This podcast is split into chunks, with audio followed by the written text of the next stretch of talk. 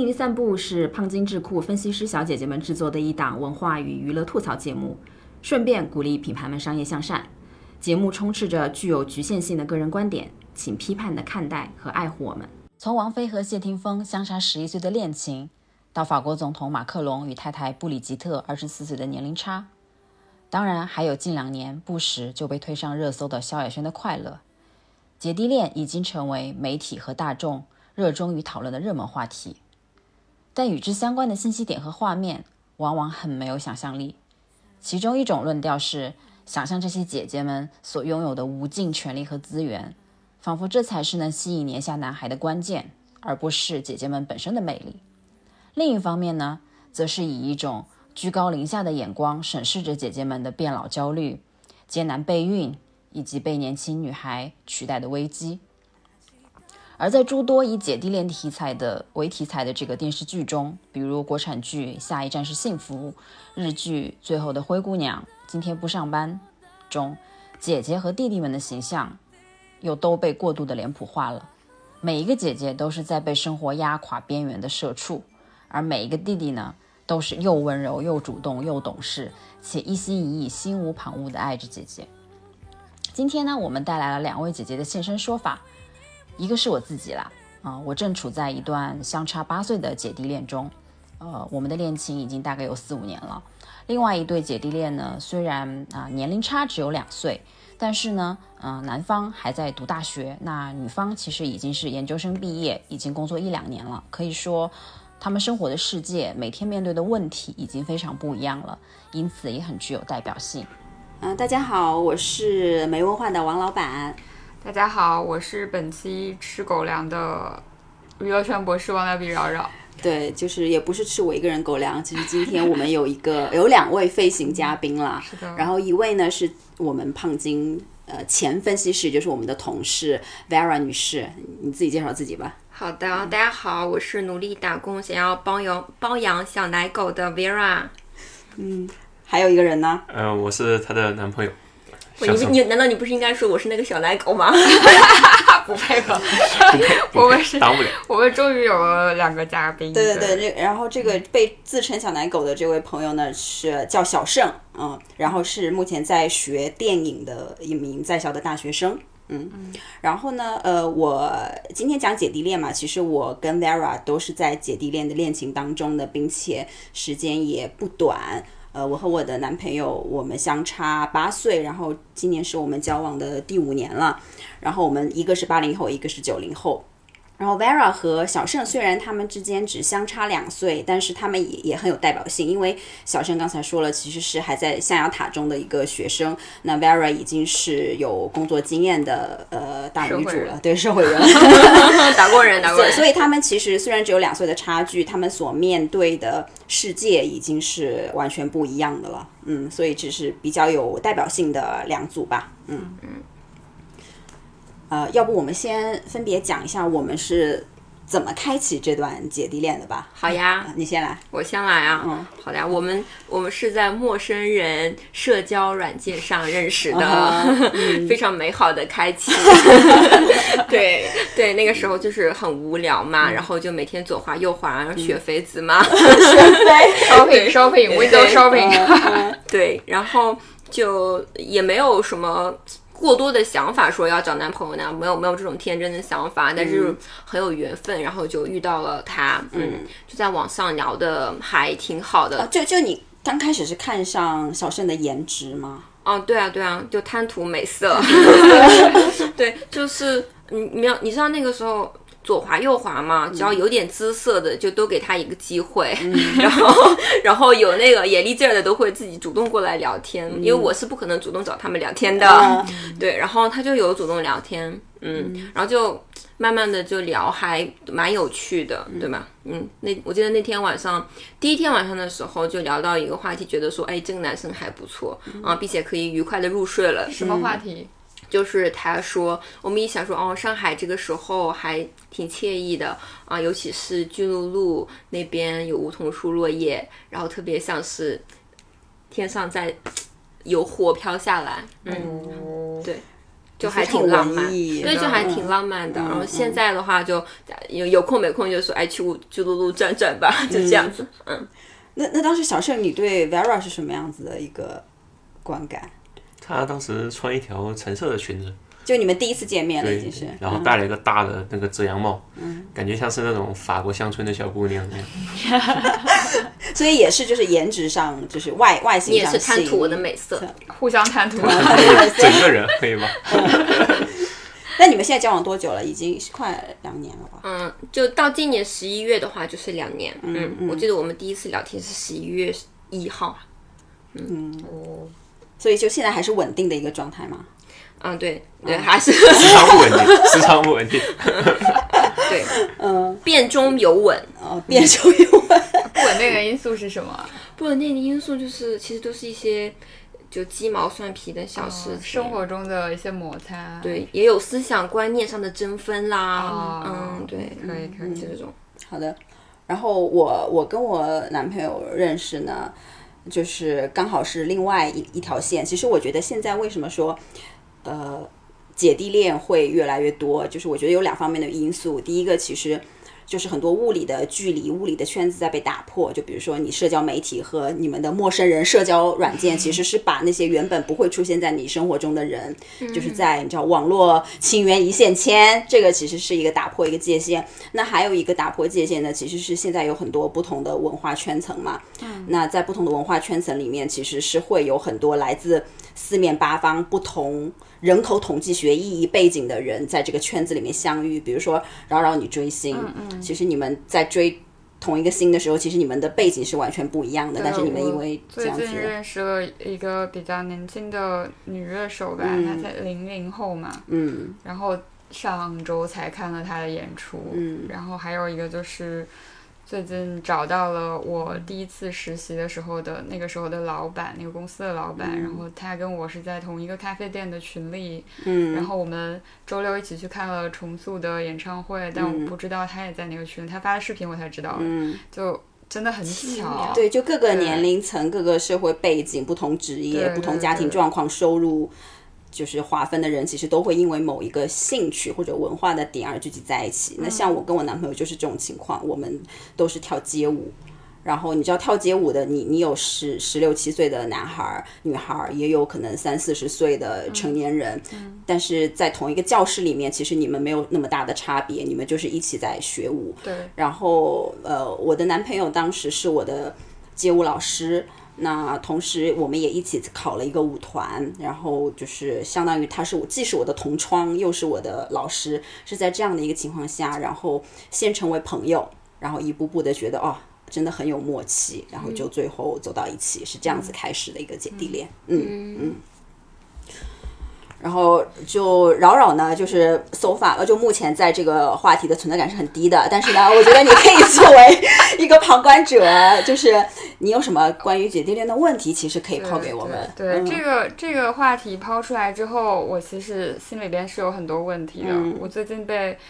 呃女权主义荼毒的比较深， 荼毒，这个荼毒打双引号双引号荼毒嗯的比较深，所以好想很多事情之前都会往那从那个切角入度点去嗯对、嗯先去考虑问题嘛。嗯这个其实你要说聊姐弟恋，我第一个反应就是为什么没有兄妹恋的说法，嗯然后一定要有姐弟恋，而且姐弟恋我自己感觉在媒体上，起码还是有一点比较负面的标签吧，嗯反正就是有一种怎么会是这样的，它就是一个非正常的一个现象， 会会有一点那种猎奇的视角来报道一个姐弟恋对对这样所子。以这个其实让我不是很舒服，嗯嗯嗯我不知道你们是怎么看这个事情的，嗯嗯，其实我是觉得说姐弟恋它是一个跟以前不同的一种情侣或者夫妻之间的关系，嗯所以大家会去讨论它，嗯比比如如说以前的主流是以前主流就是叫就所谓兄妹恋嘛，嗯就是男生可能比女生要大一点，然后女生、男生承担着说去照顾女生的。呃，这样的一种关系，嗯，不管说是传统社会当中，但是在新时代的话，女生就是更有经济能力了，嗯然后可能会得有更多的所谓社会资源，啊嗯，渐渐的就产生了姐弟恋这样的一种说法，嗯就就之前是说男生大，其实这个年龄的大的背后其实是社会资源还有经济能力的这样的一个一个等号的体现，是就是可能女性她在呃经济能力上没有办法获得很多的机会，然后她这个时候就需要仰仗。男性，然后拥有这些经济社会地位资源的男性，往往就是拼拼搏了一段时间的，就是已经是比较呃年长的男性，可能是因为这样子一种情况。小盛，你也是可以讲话的，嗯，来都来了，嗯， 对，哦，我我觉得可能这个就是原本姐弟恋会被拿成作为一种异端来攻击，可能就是呃，好像说男性去依靠了一种女性那一方的家族家族那边的势力，比如说他的父亲或者是他的他的母亲女方那一边的那种啊脉就系女的资女源，女生是比较有有哎，有对，所谓倒插门或赘婿，对，这种类似的，嗯他其实还是把女性当做的不是女性她本身，嗯而呃是女性她背后的整套那个权力与禁的东西。嗯所以其实你传统的姐弟恋，女性是缺席的，女性依然是缺席的。嗯而到了现在，他们姐弟恋又被提出来是男权他又进一步衰落了，然后这时候我发现女性她在场了。我们开始提这个女性到底是几岁了？她我以前我们可能说姐弟恋连女性几岁都不会提，嗯我们反反而这种可能这一次提起已经是男性或者男权语境整一个体系的语境一种歇斯底里的呃最后反抗吗？嗯，可以这么说吗？嗯嗯，或许还没到。嗯，其没实有我没有，他们他们坚强的很。 其实我很喜欢你刚刚讲的那个，就是，嗯，所谓大家在说姐弟恋的时候，其实想透过这个想说的是，哦，好像什么这个弟弟在靠这个姐姐所谋取一些什么东西，嗯，大家所玩味的是后面的这个东西，嗯，对，嗯所以其实年龄根本不重要，重要的是权利对和资源。对，嗯嗯嗯嗯，但其实我自己看到了一个数据，但我不确定它是不是正确的数据嘛，因为它也是没有一个可靠的 source 的。但是它它讲的是根据那个婚姻登记的情况来看的话，其实女大男小和男大女小的比例是差不多的，嗯但是只有。姐弟恋会被特意的拿出来看，所以我也在怀疑这是不是又是媒体的一个为了博取眼球而嗯塑造的一种怪象吧，所谓的怪象。嗯嗯，这个其实是一个让我不适的不不适的不同。对，嗯嗯是一直都是一半一半吗？就是，呃，不知道我后边嗯后边后边，我想再去看看有没有相关的数据吧。嗯嗯，对，就是其实我我爸爸就是比我妈妈要小两岁的，啊嗯，但是他们之间也从来没有就很弱化姐弟恋这个东西，没有这个名词，嗯嗯但因为可能是因为说我爸爸虽然他小一点，但他依旧承担着说传统男人养家嗯糊口的这个责任，嗯嗯嗯，但我我认为是说，呃，稍微有一点不同的意见，就是现在媒体。它尤其是一些娱乐媒体，它自己拿出来讲的这个所谓的姐弟恋，其实通常是指呃女方比男方大五岁或五岁以上。嗯，其实你真的只是大一两岁，其实没有媒体讲出来。你看那个法国总统马克龙，对，不是马卡龙，马克龙和他的妻子布里吉特相差二十四岁，王菲、谢霆锋十一岁，伊能静、秦昊十岁，贾静雯、修杰楷九岁。一般都是这样子的一个年龄差差，是他们觉得这个社会范畴是有点接受不了的，所以他们会把它拿出来作为一个话题去讲。然后的确每次拿出来讲，公众的确也都是给予了非常足够的流量跟眼球。我觉得关键就在于这个、公众对这个的眼球，嗯是，他媒体关注这一个两个明星，他们他们可能经济能力是对等的，但嗯他们年龄不对等，是他们关注的不是这两个人本身经济对不对等，而是关注有没有人愿意看。嗯嗯，所以说，其实他根本不在意这两个人经济对不对等、年龄对不对等，而是大家愿意接受这样一种不对等是不存在的这样一种报道。嗯，于是乎，他是针对的是大众语境，而非这两个人。这两个嗯人，只要他是明星，然后他出现这种现象，就可以利用他。嗯，那现在就是说，为什么大众会觉得就是这个事情我就要去关注呢？我觉得可能还有还是回到那个男权语境上，在普遍意义上是适用的，嗯，但个别语境上它被突破了，嗯，他就要拿这种个别语境来回归到大众语境出去，呃，或嗯者说对于大众语境的这种男权势力的维护，我可以这么认为吗？嗯嗯，就你们两个在交往过程当中，不管是交往前、交往中、交往后，有感受到身边的一些阻碍，或者说是非议吗？或者你们自己心里有什么 这种考量吗？其实我妈妈会讲，我妈妈就是会说。哎呀，年年纪小的不靠谱啦！哎，但你爸不也是对啊比你妈小两岁吗？ 自己就可以。 哎，我但是我我爸能挣钱，小声，我妈小时候还是学生是吧？对对对对对，嗯因为我妈的逻辑就是说，就嗯，她一辈子都是我爸爸照顾她嘛，她从来没有工作过，嗯，就说正式工作过一天，嗯，所以她的思想就可能还是说男生要丈夫要照顾妻子，嗯，对，就所以她觉得我找一个还没有毕业的没有。赚钱能力的一个男生是很不靠谱的，嗯所以我觉得重点不是小胜比你小，对而是他的经济能力对的的方面的这个考量。嗯，经济能力啊，或者说是呃经验、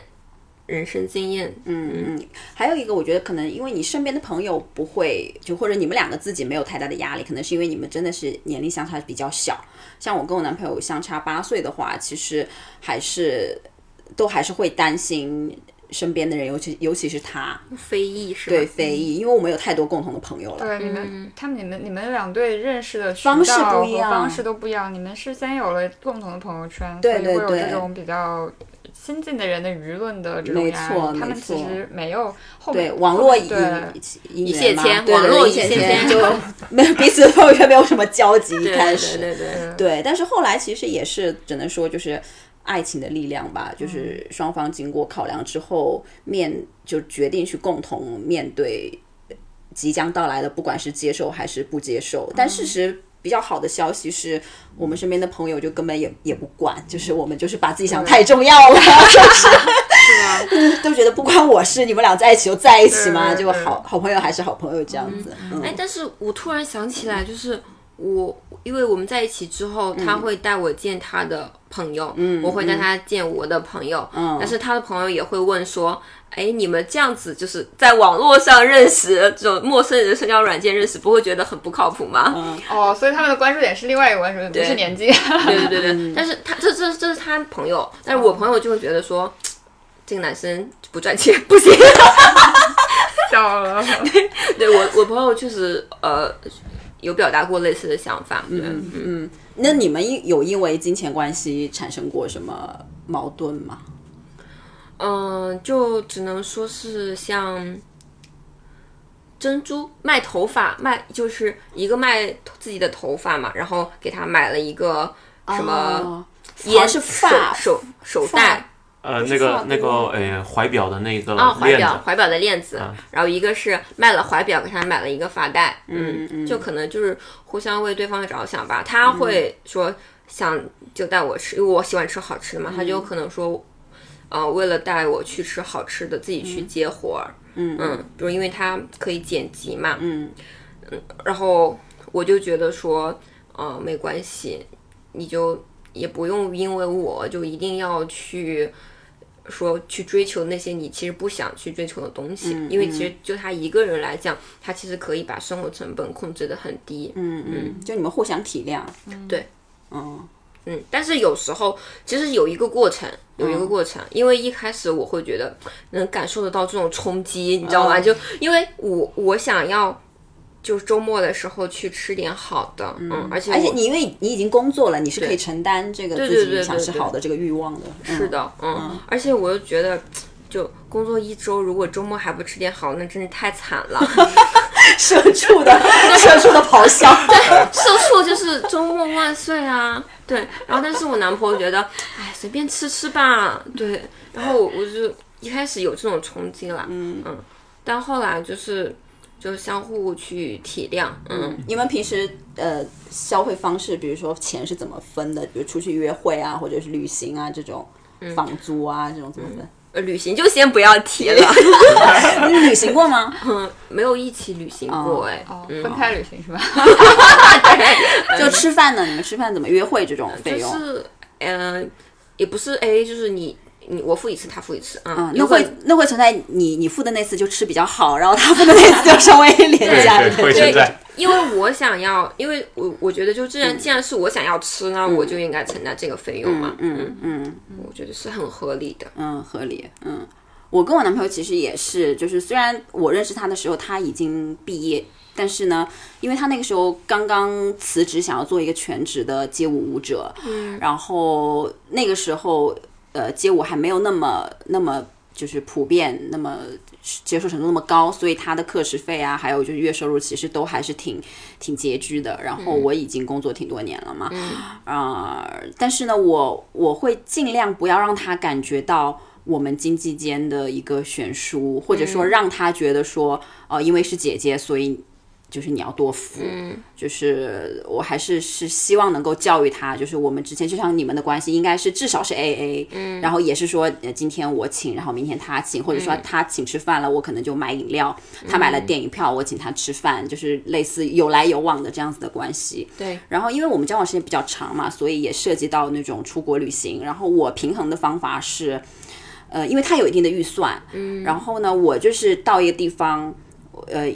有各种我想体验的项目，或者说酒店的想住的类型，那有的的确是贵，嗯。那我想出来的方法就是说，比如说十五天的旅程，有三分之二呢，其实我们是住民宿啊，或者这种，就是我也很喜欢，就是能跟当地人呃更亲近接触的，然后这种其实成本是很低的，但是呢，有那么两到三晚，可能就是去住那种比较好的，嗯，然后但是呢，你你所有的成本，然后平均除一下，其实还是在一个合理的范围内，是他可以接受的，然后同时我也可以得到我想要的，就是用这种生活生活的智智慧慧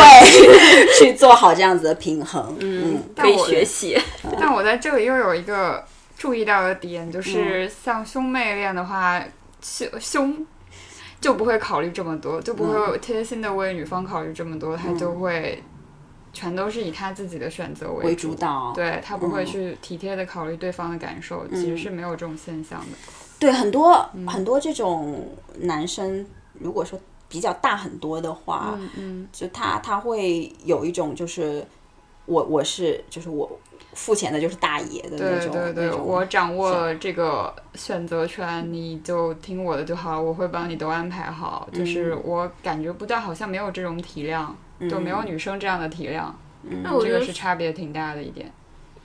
他他会把这个钱金钱的付出作为一个交易的资本去换取对方的服从，对，所以这这么个说这个这个是我觉得一个挺有意思的不同吧。就女生其实还是会比较体贴，嗯。然后我自己还有一个问题就是。呃，我最早接触到的姐弟恋的关系，其实还是娱乐圈的嘛，就像大 S 和周渝民啊，或者是王菲跟嗯谢霆锋，嗯，然后他们给我的感觉就是女生是比较强势的那一方，然后不管是说在演艺圈的地位，或者是说经济能力来看的话，其实都是比较厉害的。嗯，呃，男生就是有一点，就是长得很帅嘛，但是好像是有一点弱势，或者是不是很有。这个词也不太好，就是不是很有主见，嗯，对，然后我就在好奇，是所有的姐弟恋都是这样的吗？就是到底是不是呃比较平等的或者是平衡的，嗯，这种关系，就我我我觉得可以拆解一下，就是什么、什么是强，或者说什么是强势啊、就我觉得，如果说我们所谓的强势是指一个人把自己的需求跟想法强加在对方的身上的话，那我觉得就是无论如何都是不可取的嘛。但如果说强势是指说我有自己的想法跟个性，或者说我我的确在我事业或者说我的这个 BGM 那我的我的背景音乐专 文中，我就是真的很强。那我觉得这个是普遍存在的，但是这种强并不意味着我就可以在两性关系里面去，呃，所谓的颐指气使吧。嗯，嗯就是我觉得人应该是强大而温柔的，就是我可以很强大，我在我的事业上很有建树，但是我在两性关系里面，包括比如说我跟我自己的朋友或者说亲人相处的时候，其实没有。必要，因为我在外面的地位怎么怎么样，而我就对你要怎么怎么怎么样，其实是完全两件事情。那 Vera 呢？嗯其实我觉得就任何一一种不畸形的关系，嗯一定都是平等的。是，嗯我我因为我觉得小盛他就是有我非有非常吸引我的地方，嗯然后我也有吸引他的地方。我们是在彼此仰慕、彼此欣赏的对这对个对前提下，然后说啊、就是说我对你有一些要求，然后你对我有一些要求，嗯，可以这么说吗？嗯，就互相在都有自己的那个那个擅长的领域。对，对我跟我男朋友也是嘛，就比如说在呃跳街舞，或者说对于街舞文化以及日常生活方面，因为、因为我男朋友虽然是比我小八岁，但是在日常生活当中，其实是他照顾我比较多。嗯，就他的性格就是一个男妈妈的性格。嗯，对，所以就是。呃，这个是我仰慕他的地方。那么，在某一些精神领域或者知识的领域是我强的地方，他就会很尊重我的意见。嗯就互相、互相学习这样子。嗯，我们可能刚好相反， 你是生活当中比较对比较有话语对权，，嗯因为他可能会有一点大大咧咧，嗯，然后会有不修边幅，嗯、什么就的是艺术家的路子，就感 觉不好意排挤思，你了。 嗯，对，但是他是就是就思思想中会想的很多，思想会很细嗯腻，思想的巨人，行动的矮子。 小帅今天中了无数枪。嗯，对，然后就就这方面很有闪光点嘛，其实就。就对我启发很多，对吧？其实你你们以前就我我写写写文章，我都会跟他一起讨论，对吧？嗯嗯，雇一个人收获两个 人的好 划算啊！随着你的离职，我失去了两名员工。嗯，开玩笑，对，就是他其实一直能够启发我，嗯嗯，但是在生活上，比如说像一些细节，就熬夜啊、这种的，我可能会有点强势。哎，那你会担心自己像妈妈一样吗？因为其实我接触到很多姐弟恋的一些负面的一些情况，就是男就分手之后啊，女生就嗯会抱怨说，我不想再当第二第二个妈了，嗯就是有这会种，你要 就你会有当妈妈的感觉，会，就我有一些朋友就觉得我在养儿子，啊 就就就就觉得我可能很享受养儿子的感觉，但其实并没有。嗯嗯，是是你没有在养儿子，还是说你不不是，想？其实就是因为生活上的话，你关照他，就难免会有一种妈妈在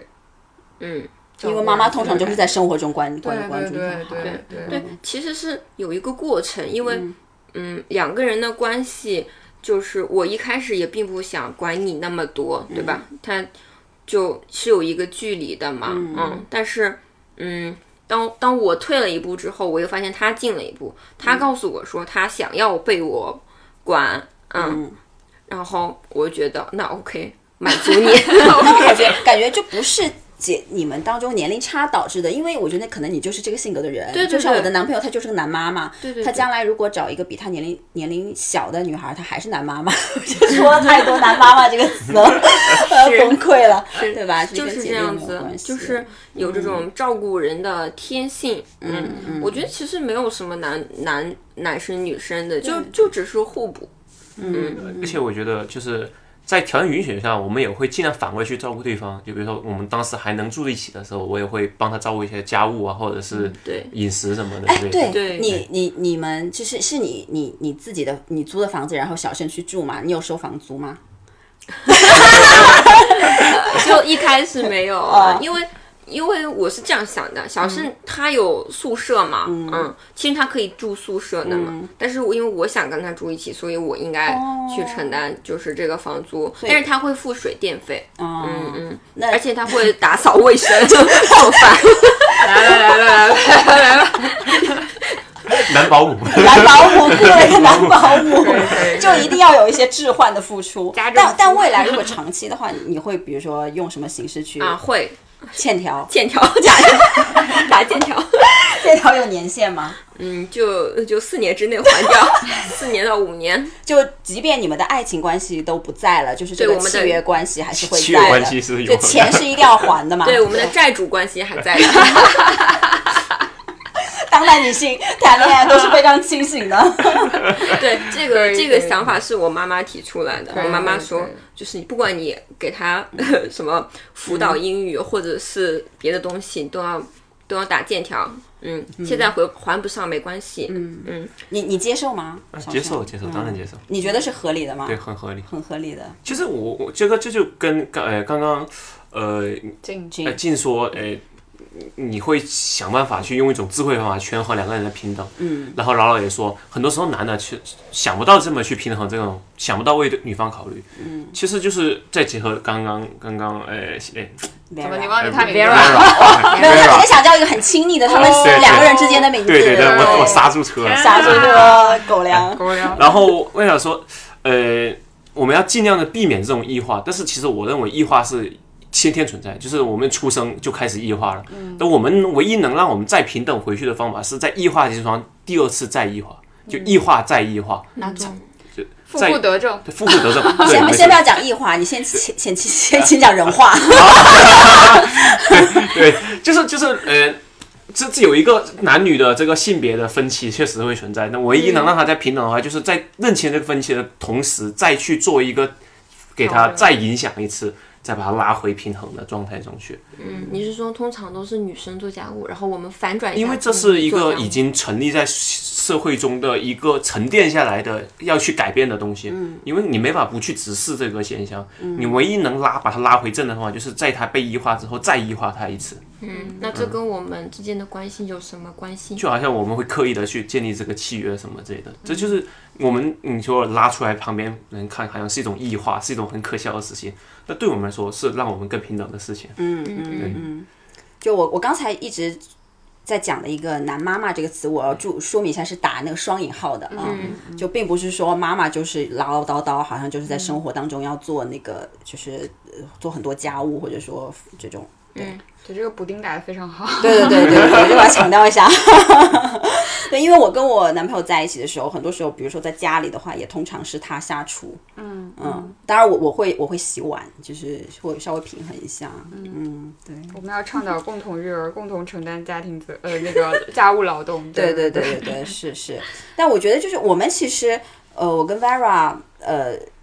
姐弟恋的话，其实对我们来说，对方其实都是一个很平等的人。我们是真的是，不是说我要去找一个弟弟，而是说我们喜欢的人刚好就比我们小那么几岁而已，是这样的一个情况。但是我之前呃有看过。呃，很早以前《锵锵三人行》有一期，就是窦文涛有有讲一段关于姐弟恋的表述、哦，我先念给大家听，大家可以听听，我想听听你们是怎么去反应的。他说。呃，是二零一零年的一期啊。他说，呃，女人本季最新的装备是拥有一个比你小的男人，他们并他们并不需要一个大腹便便的人为他们的晚餐买单，也不需要一个跟他们年龄相仿的人过一个无聊且负责任的周末。他们更喜欢一个阳光男孩的嬉闹与玩耍。他们希望被认为他们依然是独立且性感的，这个是他本人非常认同的一句话，他觉得是可以用来描述他自己在他的身边看到的这种呃姐弟恋的现象的一个解释。嗯，这就是为什么我不喜欢听中年男人发表观点。不是你这样是不是一 一一竿子打翻一一船人？就是中年男没关系性，中年男性里面还是有一定比例是是不油腻的，就是哦、很 really？他这儒里雅他的。这里面也没有举特女性的特例啊。 我都是以其人之道还其人之身。 好的，好的，嗯好，嗯，我觉得他讲话就是，就我觉得他是以他自己的观点来夺女性之腹。嗯对啊，嗯其实像你们刚刚说的嘛，你们其实并不是说就是贪图年轻男性的活力或者是什么，嗯嗯是把他当做一个人来看，而不是一个嗯配饰。但是他这里面就以他自己的那个想法或者是思路去想女性的观点，然对后因为男性很容易嗯把女性当做一个资源，或者是当做一个装饰品。嗯嗯，他这里面也把那个姐弟恋里边的弟弟当做一个女没错性这一季喜欢的包包或者没是错服装来看待的，这本身就是一种物化了。对他本身就是在物化、嗯物化男性，说明他其实也是在物化女性，没错，所以他才会有这样这样的一个一个一个一个想法，嗯，就嗯我就是很不舒服。嗯对，我是觉得他其实说对了一半的，就是他前半句他说我们并不需要大腹便便的人为我们的晚餐买单，我觉得这个是事实，随着嗯女性的经济能力的提升，但是另外一另外一半，我觉得是一派胡言了，就是他其实就是非常简单的把男性追求幼稚女孩的这样的一个动机做了嗯一个性转，对吧？然后我觉得这个说出来，你看，就是我我们只需要一个阳光男孩的嬉闹与玩耍，这个根本就不是在找男朋友，这是在找玩物啊，对吧？就是年长的人好像找年幼的一方，就只有一个动机，就是你单纯负责可爱就好了，我跟你没有精神交流没有关系，就是你就是供我开心消遣，然后你还仰慕我，这个就可以了。但是这明显这也不是小胜的 小胜的定位嘛。对啊，但 是怎么说嗯呢？我贪图年轻男孩的活力， 活力是，呃请请具体讲一下，我们这个是深夜电台，可以的。 活力是指什么？就是那种啊、青春青春美好，哦、就是就是不油腻清爽，嗯对对。好的好的。所以你们可以解释一下什么是油腻吗？油腻你其们理解的实，油腻，嗯，就对我来讲，就是已经被权力体系所驯化，并且想要努力的往上爬，想成为最顶上的那那那个人，嗯啊，有这样的一个有这样的一个思想，可能就是油腻，并且觉得说只要我怎么怎么样，嗯，他有有什么权利和地位，所有的女性就会向我涌来，嗯，就这种思想，我觉得就很油腻，嗯，你们生活中接触过的有男性油腻的表现是什么？或者说男性的油腻，除了他自己就是追求那个权力体系之外，就是表现在两性关系中的一些，嗯，吹牛皮 啊，非常不合时宜，并且意识不到自己在很很不得体的吹牛皮了。最常见的一种情况就是，你刚认识一个男生，你准备跟他展开一段对话，然后他开始跟你吹他最近做了什么大项目，然后认识了什么牛逼的人，对不起，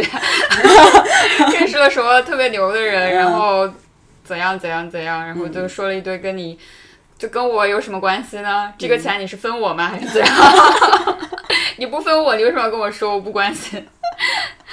我就不太受得了这样的、这样的男男人吧。就是他一一旦跟我开口，我我我立刻就跑， 对，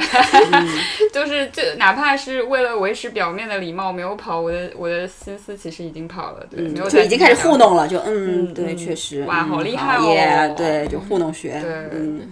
真的难以忍受。没有办法，就是就可能就体表现在他们不考虑对方到底想听什么，然后只想说自己想说的，并且认为这个对于对方来说是一个非常有吸引力的对话题。嗯，也许他们就觉得这个是你想听的，嗯，就他们觉得对对展现出这种东西，你就很崇拜我什么的。对，其实并不，所以其小实并不小炫，你作为男生，你能理解女生不喜欢的这种油腻的这种当然感觉能理吗？解，当然能理解。嗯，对我感其觉嗯实男生也不喜欢吧。我谁都不喜欢，我觉得谁都不喜欢。 但是他们可能就是依赖于这种方法，就好像像是投简历一样。嗯，我们好像都很讨厌对把这些挂在自己脸上，但是好像我们不这么做，简历投过去就不会被收。对对对他们好像被依赖到这种投简历的方法去交对跟人交往了。啊是这样子的，嗯，你知道有有的男生他就会在酒吧见面啊，就是年轻的时候还是去酒吧的，然后酒吧见面的男生跟你你是九六年的吗， 年轻的时候， 我嗯 也是十年，前两年，前两年，对。就在酒吧认识，他会跟你讲哦，我是剑桥的，然后你给给你给你看，你这是我的那个什么什么成绩，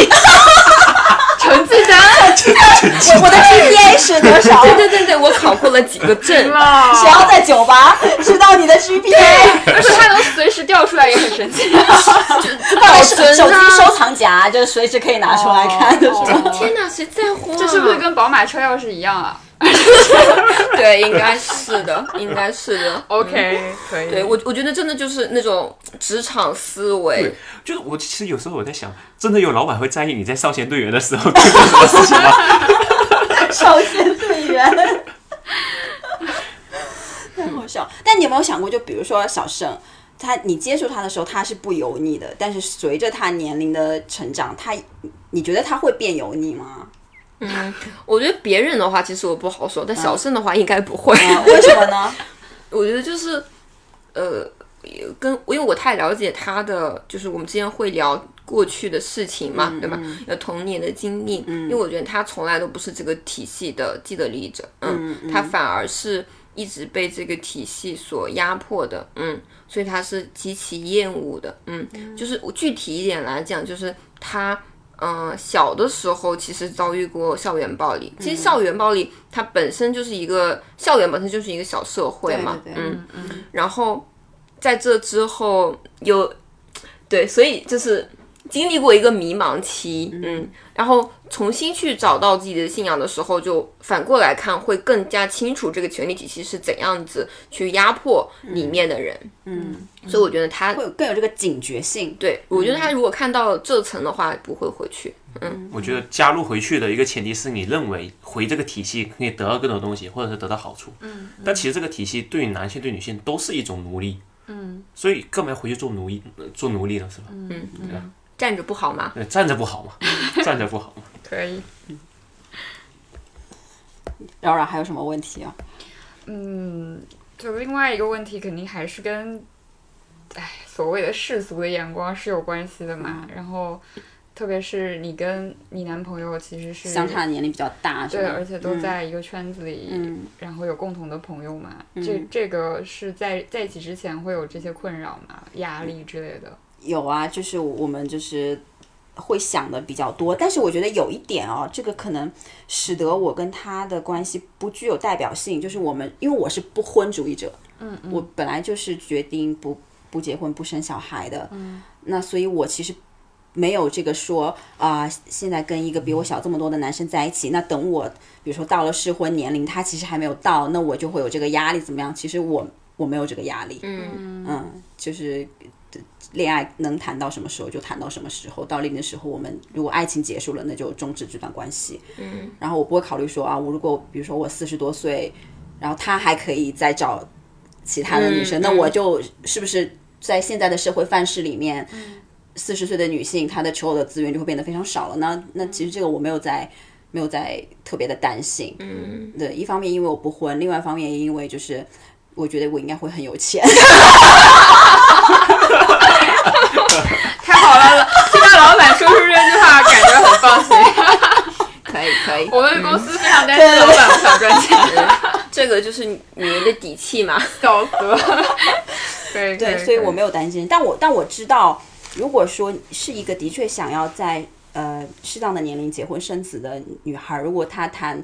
姐弟恋，而且是相差比较大的姐弟恋的时候，这个一定是一个她没有办法去逃过的一个问题。嗯但我没有是的，我没有，我没有答 案呢。嗯，这是就是你自己的取舍。嗯嗯。不过这个确实很现实，因为我之前遇到了一个朋友，他就是因为跟喜欢的那个男生年龄差距太大，并且他太小了，没有结婚的打算，所以就没有就闹掰了，嗯闹掰了。嗯，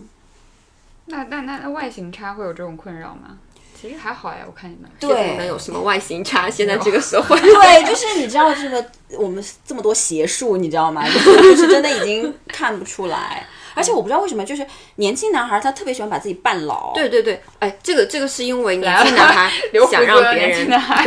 觉得他是一个成熟成熟稳重可靠的男人，对对对嗯吧？就是我男朋友，比如说我认识的时候，他二十三岁。他他是冷白皮，你知道吗？就是白白嫩嫩，嗯，但他就是要把自己弄黑，然后很很粗糙，然后留胡子，嗯因为啊不就是想那被别种人觉得是小白脸嘛。就是不想被别人觉得是一个很弱柔小、弱很柔弱、很年轻的人，嗯，想要变得看起来至少看起来是很可靠的这样的一个人。嗯嗯嗯，我看小顺也是这样，就是山羊胡 留的， 我刚刚在 Q 他，留胡子的年轻男孩。对，我我我有留的时候，也有没留的时候，但是好像留的时候确实是比没留的时候多。嗯，小顺是九八年的嘛，对我酒吧，嗯对，有时候留胡子确实会想，会不会就是在自己在描摹一种好像所谓的男性的样子，嗯男性的样子，对。所以其实不是，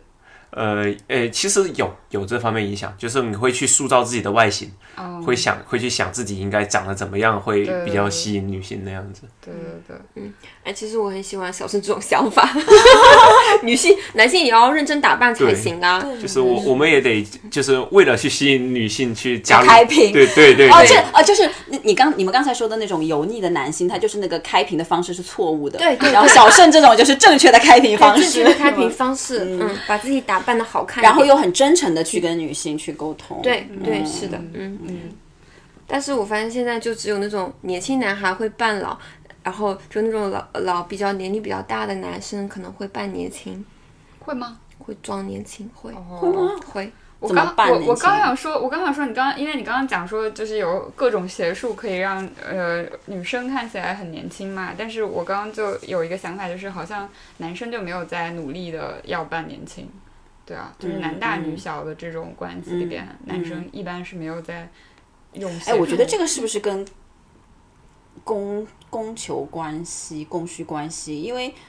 因为男性会觉得，就现在社会的一个基本的调性就是男性吸引女性，他们觉得有钱、有地位、有势力、有社会资源，这嗯个是女生最看重的，所以他们会加强那方面的东西。他们会觉得长得好看，就小白脸嘛，有什么好吸引？嗯我又不是靠。脸吃饭对，我不是靠脸吃饭，但传统的范式里面就会觉得说，哦，女性女性最强的资本不是她的事业，不是她的自信，不是她的能力，而是她的外貌是否年轻，就这样子，所以会有这但样是子。在一些偶尔的情况之下，男性也会看一下，比如说刘强东， 这 可以这可以 Q 吗？可以。没有，但我我就觉得很很有一个问题，我也还很想说，就就一定要一定要女生看起来比男生年轻吗？即便是物理年龄的确是女生比男生年长，比如说马克龙。马克龙和对，他马克龙和他妻妻子，子，他妻子就是因为比他大二十四岁，不管什么邪术都是，他看上去就是比马克龙要大二十岁。嗯，但其实人家也不介意， 他们自己不介意。对法国的女权发展的很好的，对，就其实我们应该想的不是说女生要怎么样，就姐姐们要怎么样把自己的状态维持到跟弟弟一样，而是说我就是姐姐的状态，怎么了呢？对对对，其实这样才是合理的。嗯对，啊， 但是马克龙他老婆很有智慧和知识，哎，对，就我觉得这就是好的嘛，就是你是用自己的内在去去去吸引，而不是只是单一的，就是从外在的角度去。嗯，但我们之前网红那一期也聊过，其实内在的修养成本是很高的。对你对要变漂亮，其实你整容各方面是相对简单的，还很快。但是你要成为从一个嗯不是那么有知识智慧的人，成为一个饱读诗书或者有内涵、有自己想法的人，这个是一个漫长的教育过程。嗯，可能十年、二十年你才能成为这样子的人。所以为什么会有那么多网网络红人去整容，就是因为他们选择了更便捷的道路去吸引。你让他们再读十年书，再开一个账号去吸引别人，可难以了，但是太太难了，他没有十年的成本，嗯时间成本是比较时间成本。高的。然后刚刚你们你不是讲了吗？你是因为不婚不育嘛，嗯，所以其实就是婚育的选择跟这个姐弟恋的道路是不是可以走得顺畅，其实关系现在看来还是挺大的，是吗？嗯，我觉得是吧？你觉得 呢？哎，不好意思，我可以再再听一遍吗？ 总是吃太饱了是吗？刚 才不好意思，甜品吃的有点我多 我。又 Q 回刚刚那个婚育的话题，你刚刚不是没有讲，因为他刚那个静刚讲了那个他他是因为不婚不育，所以其实对待这段感情，呃是比较呃怎么讲放松的放松吧，状态是比较放松的，因为他没有说要达成一个什么样的目标，嗯对，但是他有，但你刚刚也讲了说你有的朋友是因为想要结婚，嗯嗯嗯所以最后不得不放弃了这个机会。嗯嗯，然后你嗯自己的、你们两个的状态呢？嗯，其实我们两个也没有想过要结婚呢。嗯，呃，就是也是说，就能在一天是一 天。就美好的事情先让它发生，对这以后再对说嗯，。就倾向于不太往更加遥远的未来去考虑，还是说过好现在这样。嗯，对，没有考虑过更遥远的未来。嗯而，且我觉得我们不是在聊姐弟恋，也没在聊姐弟婚。 对确实，婚姻和恋爱是两回事。对对对， 谈恋爱的时候不要想太多，结婚的时候仔细考虑一下。对，没错，是的，嗯，但你小盛，你是不婚不育者吗？嗯、对我是个不婚不育的，嗯，为什么重复了一遍？为什么？为因什为因为我么？在想这个不婚不育者是不是一个一个一个名特有名词？我就是你，你 不用就是这么紧张。对， 不用那么随便随便。对你，你你是为什么会有这个想法？因因为我感觉我自己是个不太成熟的人，可以这么说啊。嗯然后我自己也比较，呃，有时候不太照顾自己。我觉得不要害别人了吧，就自己把自己管好挺好的。嗯嗯。而且再往下就是一些自己的追求的事情，我想加入到某种符号学秩序中，符号学秩 序这是什么？开始说人开始有就是话了。呃呃，一种比较有反抗者姿态的一种呃体状态中学。我觉得这嗯样这算是一种比较有反抗者的那种姿态的一种行为，嗯我会去选择选择他。对小胜来讲，可能抗争是很重要的，嗯，就一直都要抗争，嗯包括我觉去得抗你争你传统的这种婚姻制度，做做一个导演的话，可能是需要有这样的魄力跟勇气去嗯对，发出不一样的声音嘛。嗯，他可能就是内心的一种声音吧，就一定要发出一点什么东西，嗯，这种内心的渴望，但你你是没有想过跟小会跟小盛结婚，没有哎、你你刚你听他刚刚说的话，你就知道他不是 一个合适的结婚对象了。不，那你是被动的不想跟他结婚，还是你主动的就不想跟他结婚？ 嗯，被动跟主动的差别在于，因为因为我我我就是觉得谈恋爱跟结婚是两回事情，嗯就谈恋爱在一起很开心，谈恋爱就是要喜找自己喜欢，嗯，然后对方也喜欢的，嗯，然后结婚的话就。对吧？另一回事情，嗯，就你自己心里是认为小盛是非常非常适合谈恋爱的，但是并不是一个理想的结婚对象，没错，挺好的。是这样子。而且再往深说，其实结婚本身它是一种财产分配制度，其实我觉得，嗯没它错跟它跟爱情是无关的。没错，哎，你可以去听我们那个上期，我们有上上期讲过那个嗯婚姻制度，嗯就是我们是认为就是以结婚为目的的恋爱才是耍流氓，因为这是两件不一样的事情。嗯 对，我奔着结婚去的恋爱，我觉得有点有点太功利对性，了。就是生意嘛。有回有回答你的问题吗？有有有有有回答到，有回答到。嗯，对，其实这个还是个例吧，嗯，自己看自己的路吧。嗯嗯嗯， 嗯，然后我之前因为我们聊了婚姻制度的那一期节目嘛，然后我的一个很久没有呃聊聊天的研究生时候的同学，然后来找我，他现在还在英国，就是他一直留在那边工作和生活嘛，嗯，然后。他就跟我讲说，他在他哪怕是在英国，也会觉得，呃，跟他同龄或者是年纪更高的男生，他们呃很多人的思想其实已经是被那个父权社会那一套体系所腐蚀，就他已经没有办法再跟他们交往，或者是更别说恋爱了。然后他就想说，当然他是开玩笑了，想说找一个弟弟，然后觉得年纪比较小，可能还有机会救回来。 我一开始觉得哇，他这个想法真的有点过分，就是怎么可以去改造或者塑造一个人呢？然后后来我有一天突然想起来，我在大学的时候英语课上看过的一个电影叫《那个窈窕淑女》，然后是奥黛丽·赫本演的，然后这个。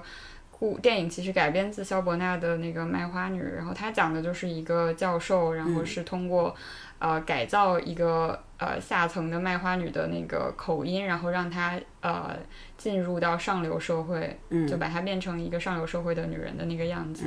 然后，然后最后，呃，电影的结局是他们两个在一起了，但是原著的结局是那个卖花女。呃，就是痛斥教授还有上流社会的虚伪，嗯然后最后其实是一个分开的结局，嗯嗯，对，然后我就在想，这个改造这件事情，虽然我今天听起来觉得很过分，但是其实好像一直一在直发生。对对对，它其实一直在发生，男性一直在好像一直在这样按照自己的想法去塑造一个女人，嗯，然后包括我们可以看到今天很多的征婚启事，然后很多男生他的条件都是希望这个女生没有谈过恋爱，然后年纪很小，就是涉世未深，很单纯，很天真，然后就是其实我觉得这个是存在着一种要塑造她，把她塑造成为自己想要的那个嗯配偶的样子，他是其实是抱着这个目的去征婚的。然后我发现哇，怎么对，这 我这作为在场唯一的男性啊，嗯小盛，你有这种欲望吗？就是想要去一一张白纸一样的女生去塑造她，让她按照你的方式去成长。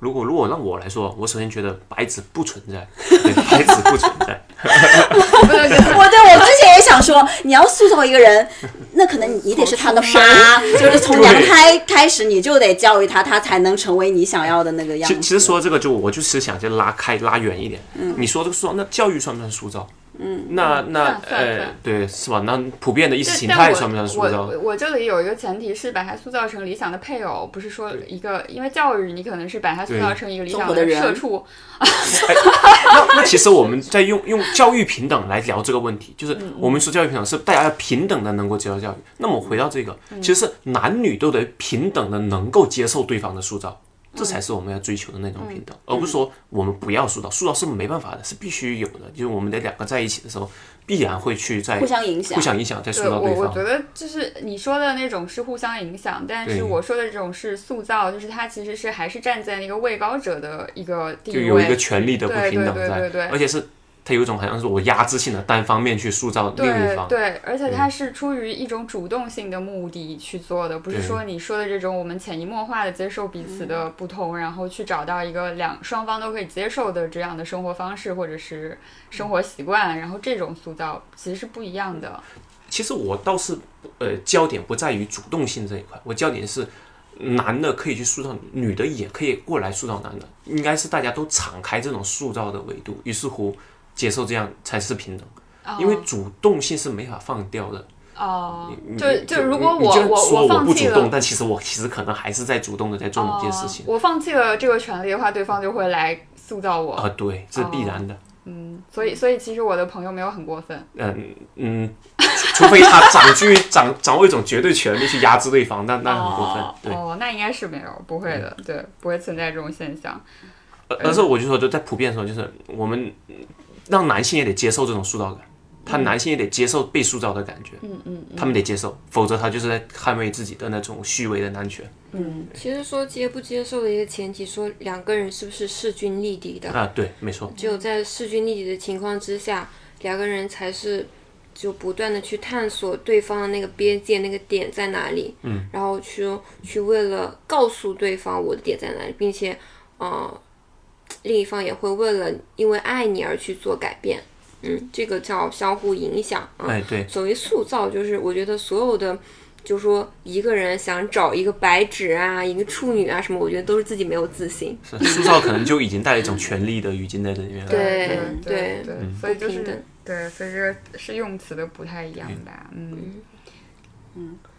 对，而且其实我觉得你朋友就是说还有救，嗯，倒也不是说一定要去改变他，而是说就他的他可以敞开，跟他敞开一点，然后互相就之是间。就是嗯他他他尝试过沟通，然后发现根本无法沟通，嗯，就就是是跟小男生也无法沟通。没有年年长跟的年男长生和同龄的都没有办法沟通，因为。因为你知道，男性跟女性真的生活在不同的世界和叙事的体系里边。然后，嗯，就我我我现在我现在觉得没有一个男性是可以完全的像女性体谅男性那样去体谅到那个程度的。嗯嗯，对嗯我觉得这个是那我在想，如很果难说达我到们的如果说我们说现在离二零二一年为时间节点，现在四十岁、五十岁的男生，我们如果是说他们已经被 s- s- 社会这个既定的这个男权文化已经是塑造到这塑造个了程度，那其实。比如说，现在小盛这样的九八年的男孩子，甚至以后零零、零二、零三、零五的接下来的一零年的男孩子们，他们之所以我们说呃双引号更有希望，嗯，其实也不是说我们可以去塑造他，因为他们年轻，而是因为他们可能成长起来的这个社会语境是不同于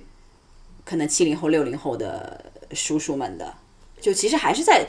社会的这个语言在塑造他们嘛。嗯嗯嗯嗯，我我自己是觉得，就是跟一个人的境遇有关系，跟一个人整个的家庭环境和自己的境遇有关系。嗯，其实有很多年纪很小的男生已经被那种传统的父权的思想根深蒂固在脑海中。哦嗯，小的也很多的，有也有很多。嗯，您还有什么关于姐弟恋的问题吗？没有了。那你会接下来你会尝试谈？就如果说真的遇到了，比如说比你小十岁的男生，但是你就是你们互相喜欢，你会有什么顾虑吗？进入一段没有吧？我这个人不管是我觉得我是没有给自己设定任何一个框架的人，嗯对，之前只是惯性的会想要跟自己同龄的男生接触吧，嗯对，而且也没有那个接触其他圈子的男生的机会嘛，嗯嗯对，而嗯且我也好像不会去主动的找这种机会，嗯，还是比较少的。嗯，所以我也不知道，我现在属于不太想谈恋爱的状态。 嗯也挺好的。嗯，只要是自己舒适的状态，其实对都对就对可对以了。对，想谈的时候用一下陌生人社交小软件，我们这是期广告节目嘛？今天是个推广是吧？没有，不是推 没有广，没有没有，我们不会说这个 A P P 的名字。对对对，毕竟也有很多这样的 A P P。是的，是的，对，我不鼓我我不鼓励女性去这样的陌生人社交嗯因为软其实件，这个这个软件上大部分都是是想要约炮的渣男。对， 没有像我这种雪妃子的心态和那种这种强大的心态，就不要去了。这是风险提示是吗？风险提示。提示，可以，可以。嗯好的，那今天我们就拜拜谢谢谢谢谢 Vera 和小盛今天的这个到造访。嗯，谢谢 Jin 跟我们终于有嘉宾了冉冉哎杨晴呀呀谢 谢大家，谢谢大家，拜拜。嗯拜。 拜，完美结束。就像今天聊天中所说的，姐弟恋早已是一个普遍存在的现象了，它没有那么复杂，就像每一份普通但也独一无二的爱情。那没有人会喜欢油腻、沧桑又幼稚的人，我们永远是向往天真且成熟的人。那天真和成熟，嗯，并不是对立的。一个心智成熟的人，他可以很天真的，他依然相信美好，满怀善心的待人接物，同时呢，他又可以冷静的面对挫折，四两拨千斤的处理一切纷纷扰扰。反过来，一个沧桑的人可能是极度幼稚的，愤世嫉俗、口是心非、暴躁别扭的与自己跟他人共处，很有可能还是很油腻。那不论男女，假设只要我们不是自卑或者是自私到要去找一个弱小的对方去控制，那其实我们永远都会在寻找那个与我们精神和身体契合、成熟且天真的人。嗯，总结一下的话，其实我们会发现有四件事情正在拓宽我们的选择面。第一件事情是女性经济能力的提升了，那这个使得经济上的优越性不再是这个群体的女性首要关注的择偶条件。第二，因为信息传播速度的加快，信息的多元程度在加深，那人们成熟的时间其实会越来越早，这就使得很多年轻人很可能在比较早期的时候，啊，可能是刚呃刚刚成年，其实就已经是或者说未成年的时候，他就已经拥有很成熟的思辨能力了，并且很清楚的知道自己在各个领域是要什么的。那第三点，就像嗯麦克卢汉说的那样，媒介是人的延伸，社交网络和交友 APP 的诞生是进一步拓展了我们可以接触到的人的物理距离。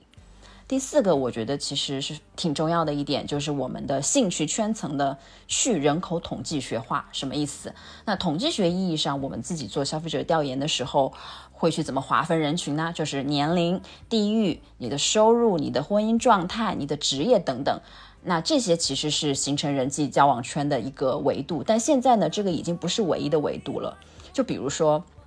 哦，刚才也说过，我跳街舞嘛，那我身边在同一个教室上课的人，既有十六七岁的少年，也有二三十、三四十岁的上班族。那我们的职业、我们的收入其实都是不一样的。那扰扰追星也是一样啦。那很多来自不同地域、年龄、职业的人，因为一个共同的喜欢的东西聚在一起。那其实，在这个聚在一起的这个圈子里，在这个教室里，其实就是很有可能会产生化学反应的。那以上一切就决定了会会有越来越多意想不到的，但是也是有道理的爱情会发生。嗯，那不可否认的是，在当下的文化环境下，突破约定俗成的这个恋爱组合，仍然会被很多反对的、保守的声音包围。想要突出重围是需要付出代价的，当然也需要你们两个人之间的默契和共识。那我们做这期节目呢，并不是想要鼓吹姐弟恋啊、只是说在你犹豫不决的时候，我们想说是有不同的道路的，嗯、我们付出了代价，但也收获了美好，并且呢，这日子过得还真不错。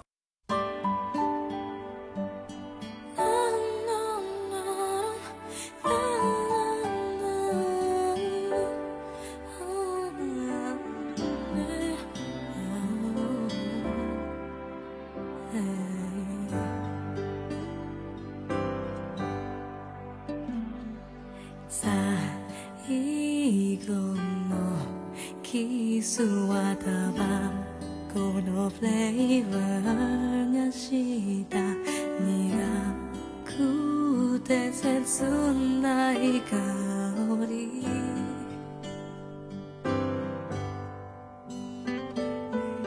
したの Mm-hmm.